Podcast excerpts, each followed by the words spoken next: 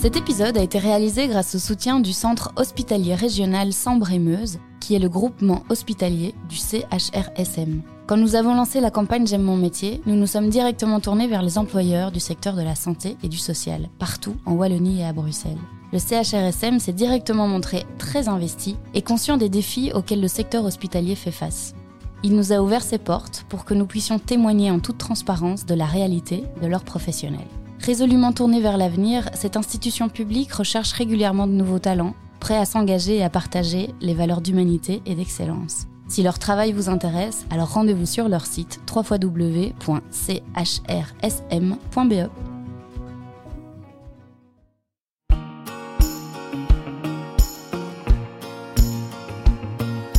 Bienvenue dans le podcast J'aime mon métier le premier podcast belge qui met en lumière les métiers humains et inspirants des secteurs du social et de la santé. Je suis Émilie Vinsotte, co-directrice de la plateforme du Guide Social, la référence depuis près de 40 ans pour de nombreux travailleurs et acteurs psychomédico-sociaux.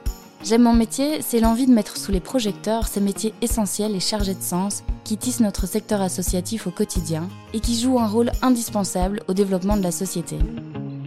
Nous sommes donc partis à la rencontre de ces femmes et de ces hommes qui aiment leur métier des gens résilients, engagés, passionnés, animés par cette soif de relations humaines. Les soins intensifs d'un hôpital interrogent. Si on en croit les épisodes d'urgence ou Grey's Anatomy, c'est la folie, l'adrénaline, les histoires de cœur, le sang et les sauvetages in extremis.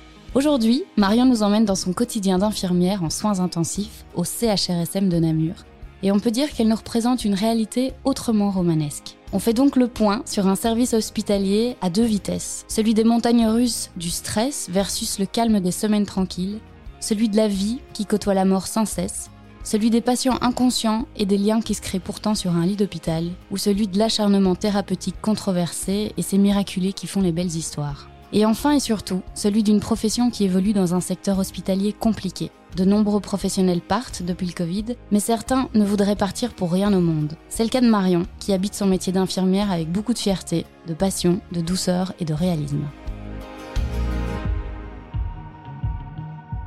Bonjour Marion. Bonjour. Comment tu te sens? Ça va, ça va bien, merci. Alors je te propose de te présenter et de nous présenter le métier pour lequel tu es là aujourd'hui. Ok, alors euh, donc moi c'est Marion.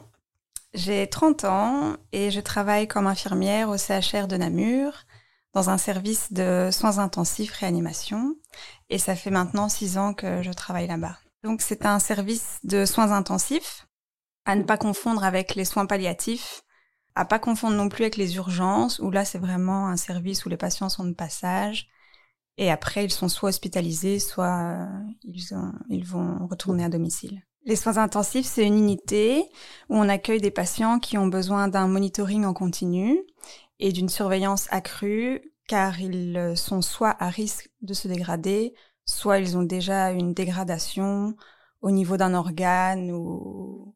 On y reste longtemps en soins intensifs? Ça dépend vraiment d'un patient à l'autre. Parfois, le minimum c'est 24 heures. Par exemple, après une, une lourde intervention chirurgicale, et parfois, ça peut être euh, deux, trois, quatre mois. Euh, il n'y a pas de, date limite. Quoi. Toi, tu as fait toute ta carrière euh, en soins intensifs? Oui, oui.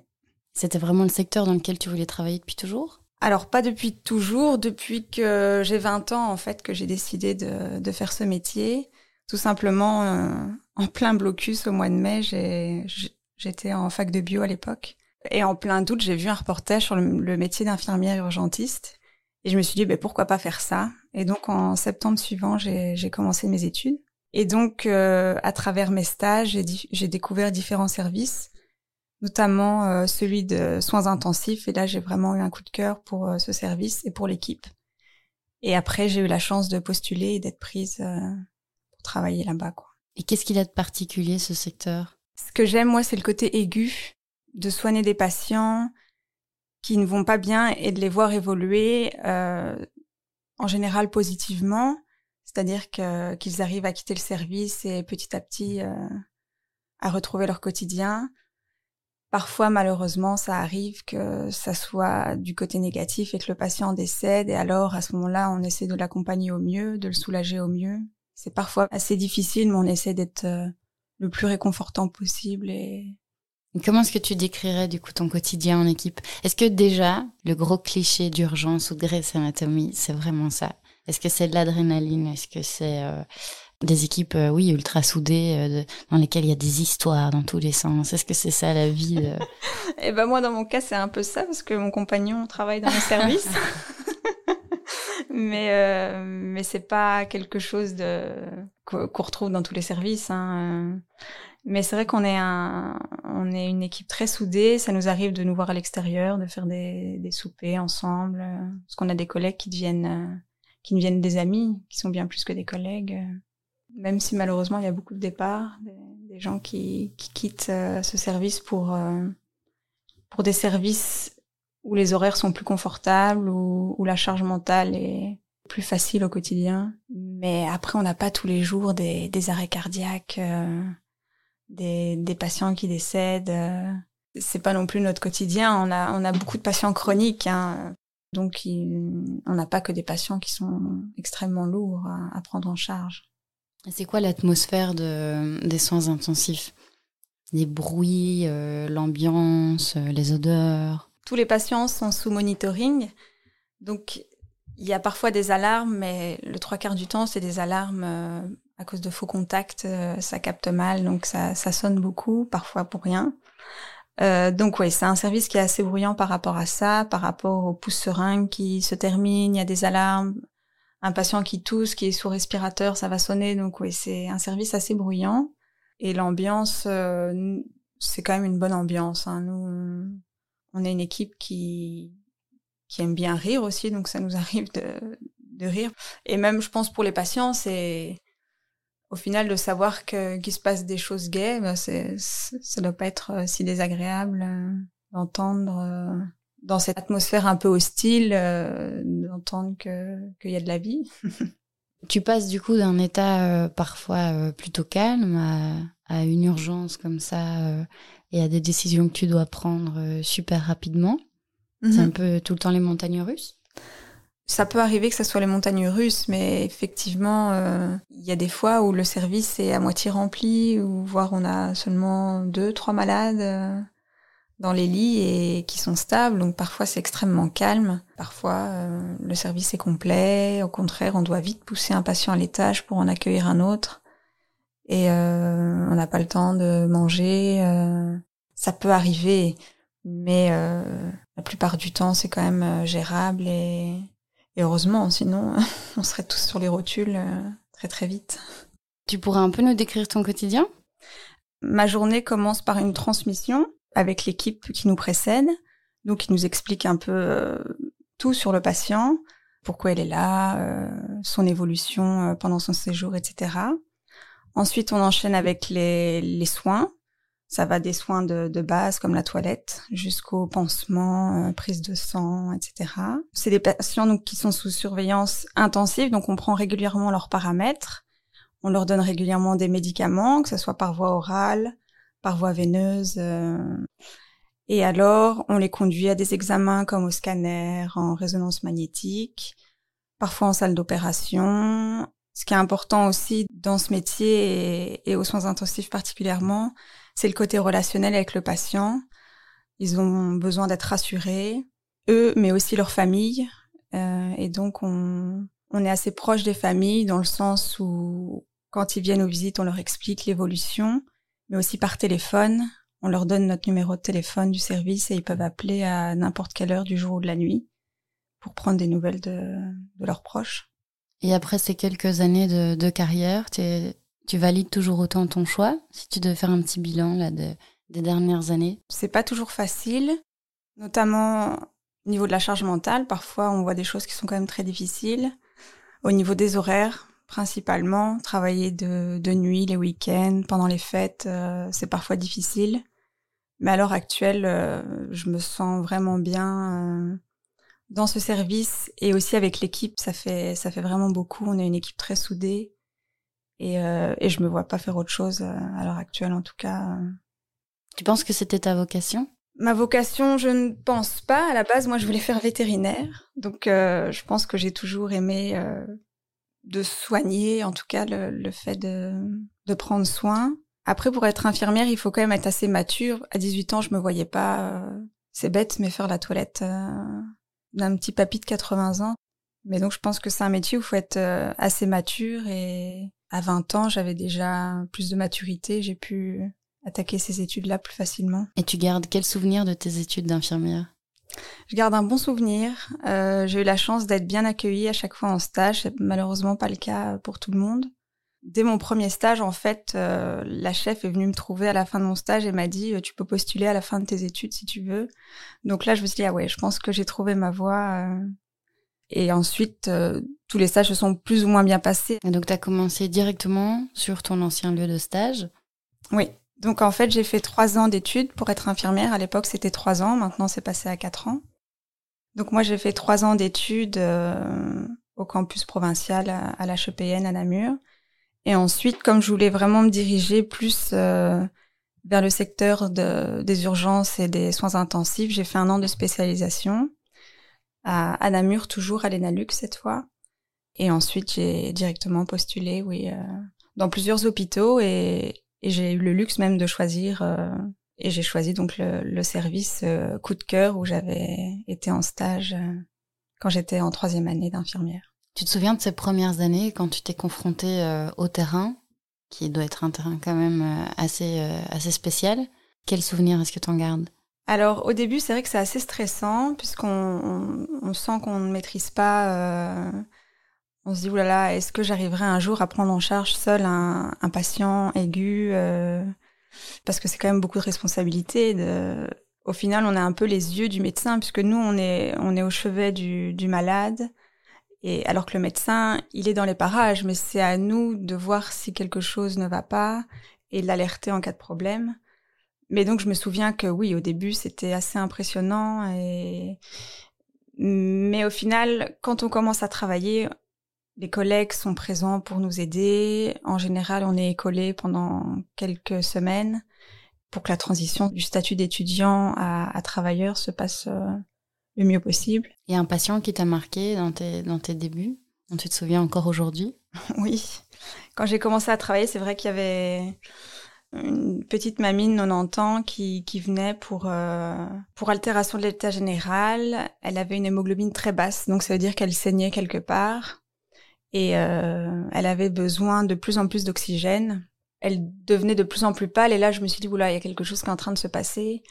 Et donc, je suis allée avertir le, le, médecin, mes collègues, et tout le monde était plutôt là me rassurer en me disant, mais non, ça va aller, t'inquiète pas. Et au final, la petite mamie, ben, elle s'est tellement dégradée qu'elle a fait son arrêt cardiaque dans, dans les minutes qui suivaient. J'avais eu du mal sur le fait que qu'on ait fait un massage cardiaque pendant 5-10 minutes, je ne sais plus, et qu'on ait induit des souffrances à cette grand-mère, parce qu'au final, euh, un massage cardiaque à 90 ans, bah, forcément, on, on a tendance à casser des côtes. Et donc, on lui a infligé quand même des souffrances alors qu'elle allait certainement vivre quelques mois supplémentaires. Donc voilà, ça c'est un, cas qui m'avait marqué. Parce que malheureusement, l'acharnement thérapeutique, c'est quelque chose qui arrive dans, dans nos services. C'est parfois compliqué euh, à gérer. Vous avez un peu d'emprise là-dessus ou Les infirmiers, pas spécialement, non. Ce sont vraiment les médecins qui, qui ont le dernier mot et, et même parfois entre eux, les médecins ne, ne s'entendent pas. Certains veulent continuer, d'autres veulent plutôt s'arrêter. Et le patient peut donner son avis aussi euh, Quand en amont, s'il a eu le temps de le faire. Voilà. Malheureusement, euh, parfois, il n'a pas l'occasion de donner son avis. Et quelqu'un qui est dans une détresse respiratoire, forcément, il veut qu'on le soulage. Et quand on lui propose une intubation, parfois, oui, c'est un soulagement à court terme, mais pas forcément à long terme. Quoi. On n'a pas que des patients qui vont extrêmement mal, heureusement. Et après, on a aussi des miraculés. Parfois, on a des patients qui restent chez nous pendant des semaines, des mois dans le coma, et petit à petit qui récupèrent et qui s'en sortent et qui arrivent même à retourner chez eux à domicile, à être autonomes. Donc, c'est des cas qu'on retient pour affronter parfois des situations plus difficiles. Ce qui doit être, euh, j'imagine, interpellant, c'est que la plupart de, tes patients vont être euh, intubés ou, comme tu le disais, dans le coma ou endormis.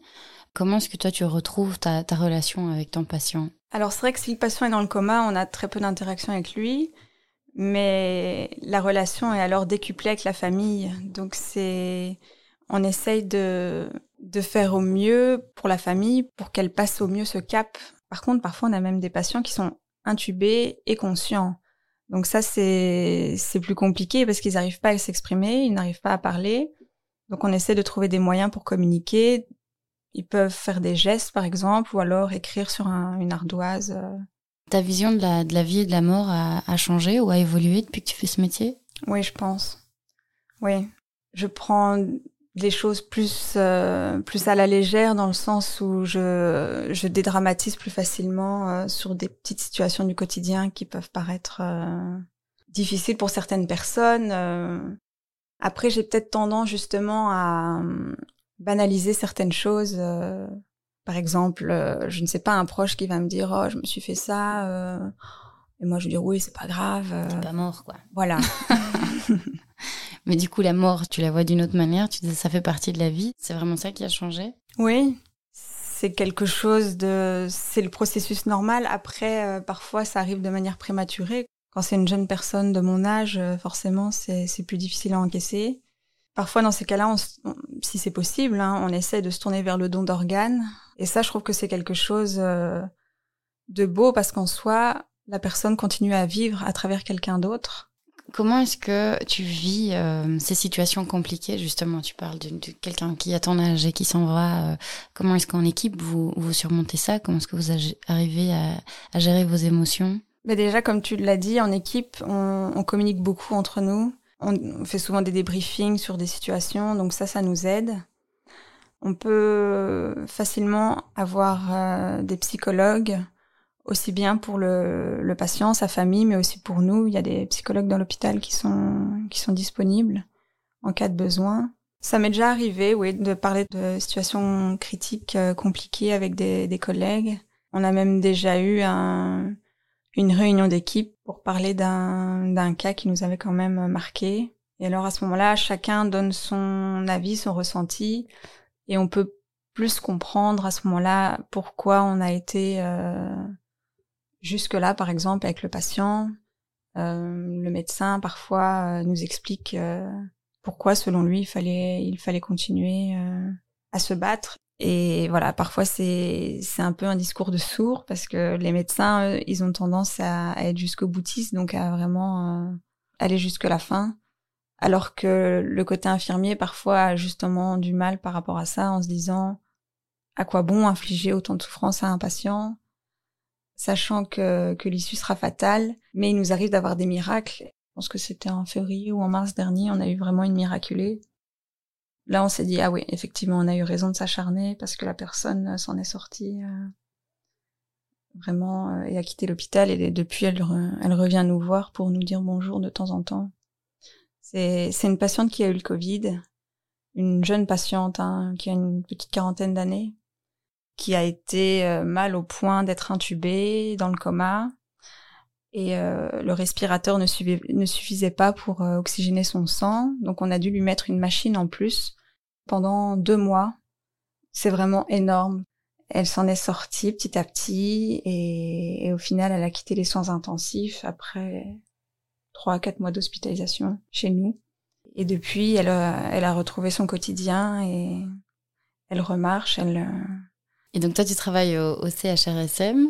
Il y a beaucoup de lits dans, le service? On est trois unités de soins intensifs et dans chaque unité, il y a huit lits.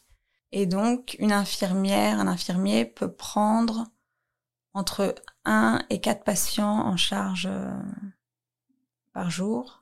C'est peu, mais ça peut être beaucoup à la fois, parce que s'il y a un patient qui, qui ne va vraiment pas bien, parfois ça nous arrive même de prendre un seul patient en charge puisque parfois le patient va tellement mal qu'on est obligé de rester tout le temps dans sa chambre et de changer les pompes, d'adapter les médicaments. Euh. Donc ça, ça nécessite une, prise en charge euh, très très très intensive parfois. Et euh, donc voilà, on a trois services de soins intensifs, mais à cause du manque de personnel actuellement, on n'a que deux services d'ouvert. On est, je pense, une soixantaine de, de soignants, mais dont très peu de temps plein. Il y a beaucoup qui sont euh, en temps partiel, euh, voire euh, trois quarts temps, mi-temps. Dans mon équipe, on doit être une vingtaine plus ou moins d'infirmiers. Qu'est-ce qui, d'après toi, fait que les hôpitaux se vident de plus en plus et qu'est-ce que l'hôpital pourrait faire justement pour éviter ça? Alors je pense que le Covid, ça a été un peu la goutte d'eau qui a fait déborder le vase. Il y avait déjà un mal-être à l'hôpital et, euh, et clairement le, le Covid a empiré les choses. On a quelques collègues qui sont partis. En général, c'est pour des horaires plus confortables. Ils ont changé de service, euh, parfois d'hôpital, mais pour, euh, pour trouver euh, des horaires plus stables et parce que travailler de nuit, les week-ends, etc., c'est c'est pas toujours facile, surtout quand on a une famille. Et le souci, c'est que on a aussi des collègues qui partent à la retraite, en pension, tout simplement, et on n'arrive pas à les remplacer parce qu'il y a il y a pas beaucoup de d'infirmiers qui sont attirés par par ce secteur pareil, je pense que c'est la suite euh, du Covid. Euh, et euh, les gens préfèrent des services plus légers. Et que ton profil est, assez recherché finalement. Le, le, CHRSM avait fait une grande campagne de recrutement encore dernièrement pour quelques types de professions, dont ta profession dans ton secteur. Mhm. Qu'est-ce que tu penses que l'hôpital pourrait faire pour justement rendre ce métier plus attractif Au final, c'est Enfin, les mêmes conditions de travail un peu partout. L'herbe n'est pas plus verte ailleurs. Mais euh, il y a eu un effort quand même, une petite revalorisation de salaire.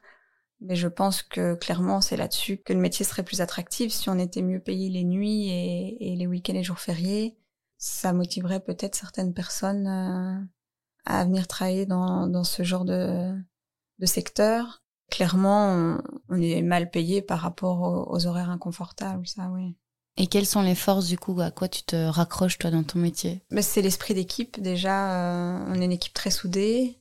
Je dirais pas que c'est un plaisir de se lever à 5h30 du matin pour aller travailler, mais euh, c'est j'y vais jamais avec les pieds de plomb et d'essayer voilà de de rendre euh, de soigner au mieux un patient, de faire de notre mieux pour qu'il évolue le, le mieux possible je trouve que c'est quelque chose de gratifiant de se dire qu'on soigne quelqu'un et qu'on essaye de, de l'accompagner au mieux. C'est un métier euh, qui est très varié déjà, surtout aux soins intensifs, parce qu'on va admettre des patients euh, de tout profil en fait. Hein. Ça peut être quelqu'un, donc comme je disais, qui qui a eu un accident de voiture, qui est polytraumatisé.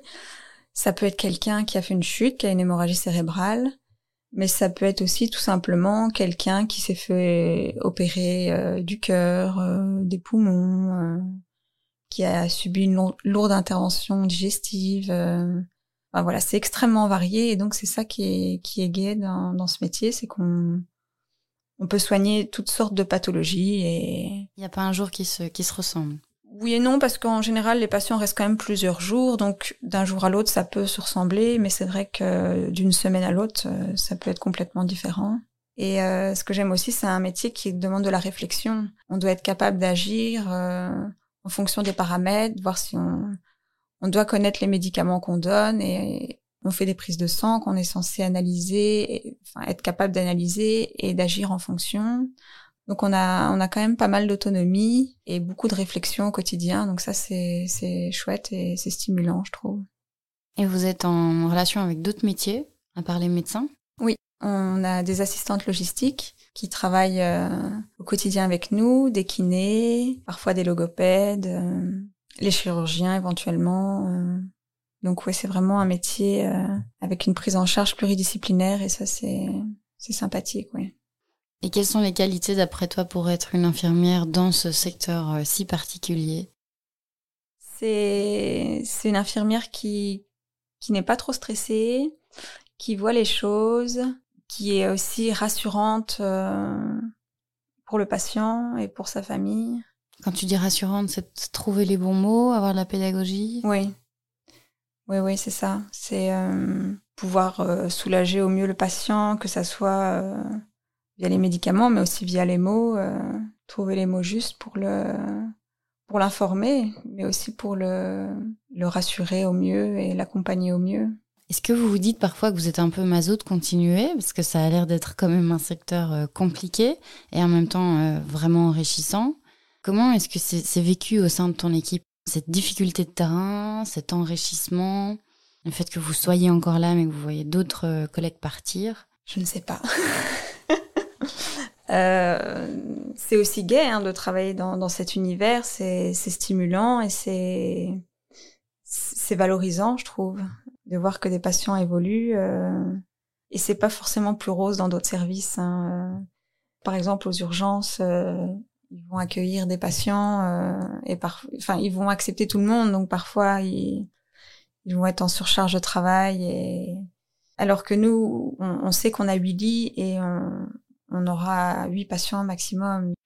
Et à l'étage, 30 euh, patients, c'est parfois difficile à gérer. Parfois la nuit, ils sont seuls, 30 patients. Nous, on est minimum deux infirmiers euh, dans le service. Et du coup, quels sont tes conseils pour gérer les situations difficiles? En parler euh, avant tout à son équipe, à ses collègues, à son chef, parce que le, le, chef a quand même plus de poids auprès de, des médecins, des chirurgiens ou autres. Donc c'est vraiment en parler, ne pas garder ça pour soi, même éventuellement en parler à, ses proches. Hein.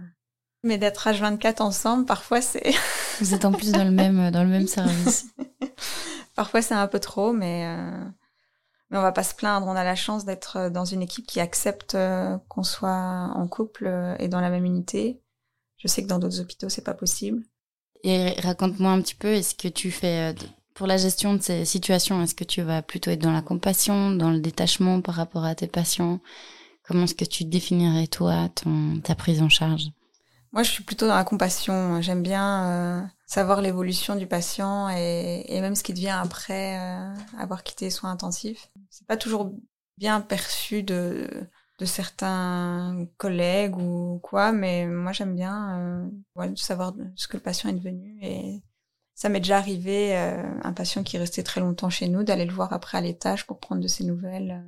Bah voilà, pour savoir tout simplement euh, son évolution et, et, en général, ça fait plaisir aux patients de voir que qu'on s'intéresse à eux et qu'on continue de prendre de leurs nouvelles. C'est ça qui te nourrit le plus, toi, c'est cette relation? Oui, je pense, oui, le côté relationnel. De soigner un humain, enfin, je trouve ça assez assez valorisant de de se dire que bah enfin il n'y a pas que grâce à moi mais grâce à toute l'équipe on, arrive à, faire des belles choses et que des patients retrouvent leur autonomie euh, alors qu'ils ont frôlé la mort c'est quelque chose de, de, glorifiant. Tu pourrais nous raconter une, une histoire qui t'a rendu fière? Oui hein. euh, je pense notamment à, à, une patiente qui a chuté euh, dans un cours d'eau je sais plus si c'est la Meuse qui a fait une hypothermie et qui a fait là-dessus un arrêt cardiaque euh, assez rapidement c'est une jeune patiente hein, qui avait une trentaine d'années. Dans ces cas-là, on décide de mettre une circulation extracorporelle. Ici, c'est une machine qui remplaçait le rôle du cœur et des poumons, parce que le, cœur était à l'arrêt, donc il fallait vraiment continuer à, oxygéner ses organes et avoir un certain débit pour, euh, pour qu'elle continue de vivre. Et donc cette patiente est arrivée chez nous avec cette machine. Son scope était plat, c'est-à-dire qu'il n'y avait pas d'activité électrique. Le, cœur ne battait plus, mais il y avait cette machine qui était là pour la maintenir en vie. Et à partir du moment où elle a récupéré une certaine température, elle a commencé à retrouver un rythme cardiaque. C'était pas moi qui étais là à ce moment-là, mais ils ont fait un choc électrique externe et tout de suite le cœur a retrouvé euh, une activité euh, électrique euh, viable. Deux jours après, on a su sevrer la machine qui la maintenait en vie et même pas une semaine après, elle a quitté les soins intensifs en ayant zéro séquelle. Donc ça, c'est assez fou. Elle a, elle a clairement été morte pendant un, laps de temps et elle s'en est sortie. Euh, elle, forcément, elle ne se rappelle pas de, de ce qui s'est passé. D'ailleurs, pour eux, c'est assez troublant, les patients, parce qu'ils se disent... Euh, ils ont un trou noir en fait. parfois, il se passe une semaine euh, sans qu'ils ne se souviennent de rien. Mais ça, c'est vraiment une belle histoire une jeune femme comme ça qui, qui a été en arrêt cardiaque pendant, pendant plusieurs heures, mais qui, qui finit par s'en sortir euh, sans séquelles, c'est, c'est assez incroyable. Elle fait partie de la, team des miraculés euh, de chez vous. Justement, avec tes patients, euh, quel est le, le, lien que tu tisses avec eux? Bah, C'est vrai qu'on a tendance à leur demander où ils habitent, s'ils ont de la famille, etc. Et après, ça dépend d'un patient à l'autre. On voit qu'il y en a certains qui sont plus réceptifs que d'autres. Mais euh, si on voit qu'ils aiment bien euh, se confier, alors euh, on n'hésite pas à, prendre des nouvelles d'eux et de leur famille, etc. En demandant tiens, vous avez eu de la visite hier et, et parfois c'est malheureusement c'est des patients qui, qui, reviennent plusieurs fois chez nous et c'est encore une relation différente forcément. Ils vous partagent facilement leurs peurs, leurs doutes, leurs joies aussi? Ça dépend. Euh, il y en a qui sont très fermés et qui ne veulent pas parler du tout, euh, ou au contraire, il y en a qui aiment même savoir notre prénom et qui, qui sont contents de nous revoir le lendemain et qui nous appellent par, par notre prénom, tout ça. Des visages familiers, quoi. Oui. Qu'est-ce que tu aurais envie de dire à la nouvelle génération d'infirmiers et d'infirmières pour les motiver à venir travailler euh, dans ce secteur-là? Mais au moins, c'est un métier où on est sûr d'avoir du travail déjà. Il n'y a pas d'infirmière au chômage, donc c'est un, c'est un métier, on est sûr d'avoir de, de l'emploi et, que c'est un métier qui est très valorisant. Ok, les horaires sont pas toujours faciles, mais c'est très gratifiant comme métier. Ok, on travaille les week-ends, etc., mais c'est aussi cool parfois d'avoir des congés en semaine. Euh de pouvoir se permettre de partir en semaine euh, quelque part ou, autre, ou en dehors des, des congés scolaires. Donc c'est c'est pas uniquement négatif euh, ces horaires inconfortables. Le côté relationnel qui est qui est vraiment chouette, le côté varié. Euh, c'est un, un, métier qui amène beaucoup de réflexion. Euh, c'est vraiment un chouette métier au final. Toi, tu te vois où dans 10 ans? Hmm. Je me vois toujours infirmière, ça c'est sûr. Après, euh, éventuellement soins intensifs. Actuellement, euh, je, j'apprécie vraiment ce que je fais, donc je me vois pas forcément changer de service. Le, le, petit appel, si jamais vous passez par le CHRSM en, en soins intensifs, fait que vous voyez une petite bouclée brune qui s'appelle Marion. Demandez-lui son prénom. Je demande souvent ça au, en fin de podcast. Est-ce que tu aurais un, un livre, un film ou un, une série, quoi que ce soit, qui pourrait nous aider à, à, à se mettre dans ta peau le temps d'une lecture ou qui toi t'a inspiré dans ton métier? On peut continuer à regarder Grey's Anatomy tranquille Oui, hein. j'aime bien aussi, donc il n'y a pas de souci. Même si c'est pas toujours euh, la réalité. Hein. eh bien, merci beaucoup Marion. De rien. merci de, de nous avoir partagé tout ça et puis bonne continuation. Merci, avec plaisir et merci pour l'invitation. Avec plaisir. À bientôt. À bientôt. Merci d'avoir écouté ce témoignage jusqu'au bout. Nous espérons qu'il vous a plu, inspiré, informé, remotivé, voire même donné l'envie d'une reconversion. Si c'est le cas, aidez-nous à diffuser ce podcast un maximum. Comment? En partageant par exemple le lien du podcast autour de vous, en le notant de 5 petites étoiles sur les plateformes d'écoute ou en usant du bouche à oreille sans modération. Et si ces thématiques vous intéressent, n'hésitez pas à aller faire un tour sur le site du guide social ou directement sur le site de J'aime mon métier, www.j'aime-mon-métier.be. Et enfin, si vous avez une question, une suggestion ou une envie de prendre la parole, envoyez-nous un email à podcast.guidesocial.be. Merci pour votre soutien et à bientôt